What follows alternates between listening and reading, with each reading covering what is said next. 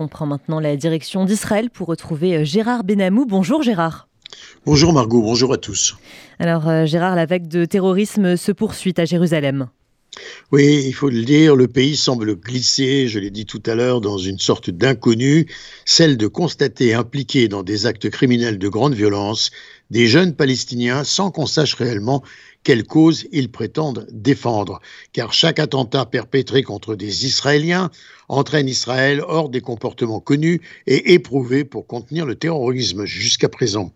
Les faits se succèdent sans évaluation efficace jusqu'à présent. On parle de jeunes Palestiniens enflammés par les réseaux sociaux, dont TikTok, qui reprend le déroulement des attaques terroristes dans des vidéos diffusées en boucle sur les réseaux sociaux. Et les, faits sont, incontestables. Deux attentats ont été euh, perpétrés donc hier à, Jérusalem. C'était à Chouafat et près euh, du mur occidental. Un garde-frontière israélien de 20 ans a été grièvement poignardé dans cette partie de Jérusalem-Est lors du contrôle d'un autobus à un point de passage dans la soirée. Hier, avant d'être évacué vers l'hôpital Adassa Kirem à Jérusalem, le terroriste âgé de 13 ans a été neutralisé par des tirs. Et plus tôt dans la soirée, un jeune homme de 17 ans a été poignardé dans le dos près du mur occidental dans la vieille ville de, de Jérusalem. La police a confirmé qu'il s'agissait d'une attaque terroriste et elle a précisé que l'attaquant, qui a d'abord fui les lieux, avait été arrêté. Les responsables de la sécurité, comme Itamar Bengvir, avancent toutes sortes de propositions qui ne semblent avoir aucun avenir juridique. En effet, expulsion des meurtriers, oui, ce que propose Itamar Bengvir, mais pour cela, il faudra encore qu'un pays les réclame. Peine de mort, son application paraît des plus problématiques au regard de la loi israélienne et des attentes de la population israélienne des mesures qu'on pourrait qualifier plutôt de mèches pour faire exploser le baril de poudre chargé à quelques semaines de la fête musulmane de Ramadan, ce qui pourrait avoir comme conséquence de déclencher la colère des Palestiniens jusqu'à présent, en tout cas ceux qui étaient restés jusqu'à présent indifférents. Il faut le noter, cinq attentats en deux semaines, les arrestations et les neutralisations n'ont pu stopper cette vague de terreur.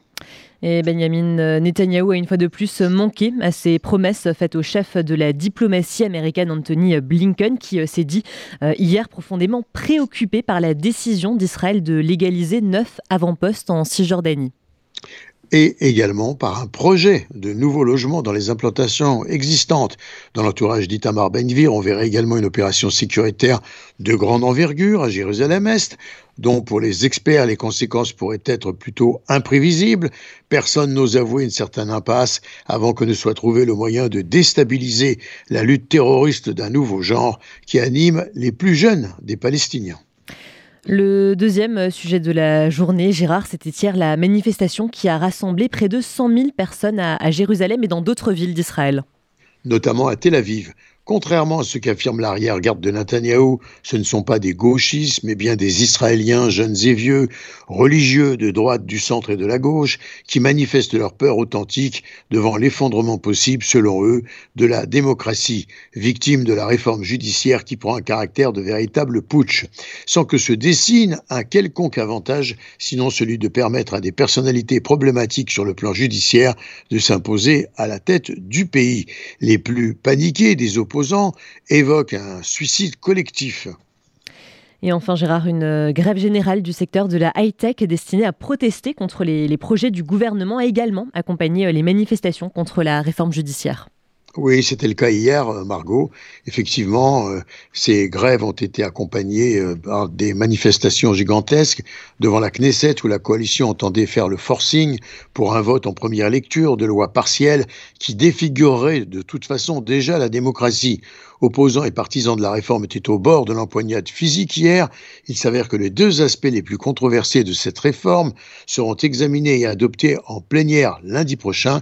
Il s'agit de la modification de la composition de la commission des juges pour donner la majorité à la coalition gouvernementale on ne parlera plus après cela eh bien, de contre-pouvoir démocratique. Le gouvernement pourra nommer les juges liés à sa seule idéologie et dans toutes les instances du pays, à ce stade, pas de dialogue. La majorité refuse de stopper ces démarches durant les possibles négociations, comme l'exige l'opposition. Gérard Benamou en direct de Tel Aviv pour RCJ.